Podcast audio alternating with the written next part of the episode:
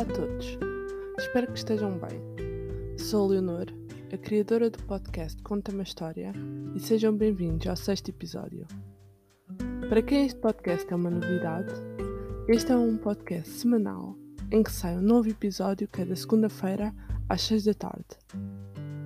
Neste podcast, falo sobre notícias da semana anterior que não costumam ser de importância suficiente para passarem no telejornal, mas que merecem que alguém lhes dê uma voz. Para quem ainda não ouviu os últimos episódios, alguns dos temas que eu abordei foram economia, feminismo, sustentabilidade, inteligência histórias inspiradoras e de amor. Para quem já viu os episódios anteriores e está agora a ouvir o sexto, muito obrigado e espero que gostem. Neste episódio vou abordar quatro notícias histórias sobre arquitetura, bunkers, animais e alterações climáticas. Esta primeira história é sobre um dos monumentos mais famosos franceses, o Arco do Triunfo. Esta obra de um artista plástica, plástico e da mulher búlgara nasceu em 1806 e foi inaugurada em 1836. Cristo, em 1960, sonhou a sua obra, O Arco do Triunfo, embrulhado, e criou desenhos da sua nova ideia. Um ano antes de falecer, disse aos jornalistas que será como um objeto vivo que ganhará vida com o vento e refletirá a luz.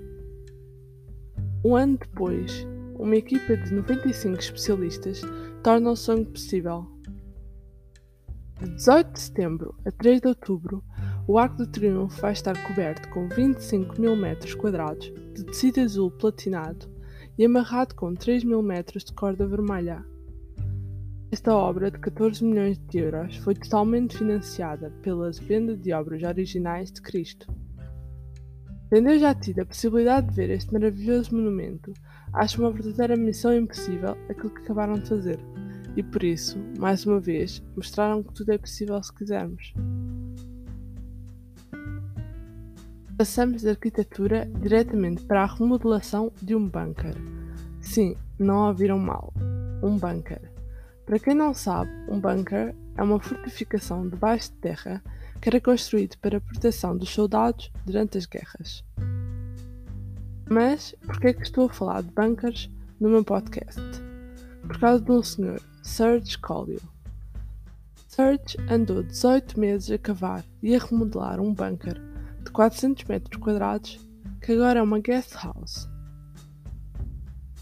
Esta guest house subterrânea, chamada Bunker L479, foi inaugurada há um ano e tem capacidade para 8 pessoas.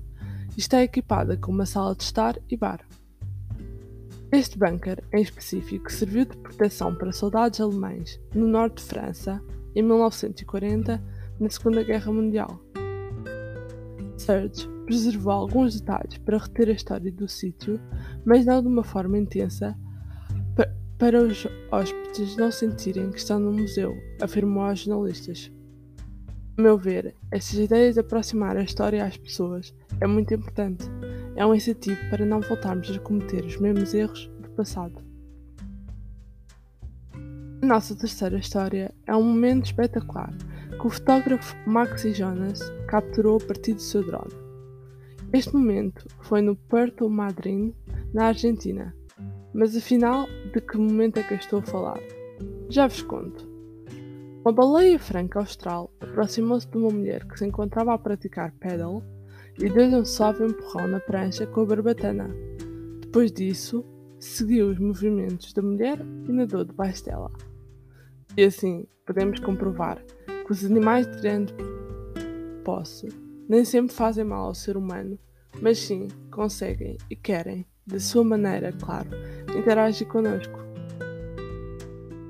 E, com esta história, chegamos à nossa última notícia do episódio, que fala, sem mais nem menos, de uma solução, ainda que pequena, para as alterações climáticas. E essa solução chama-se Orca.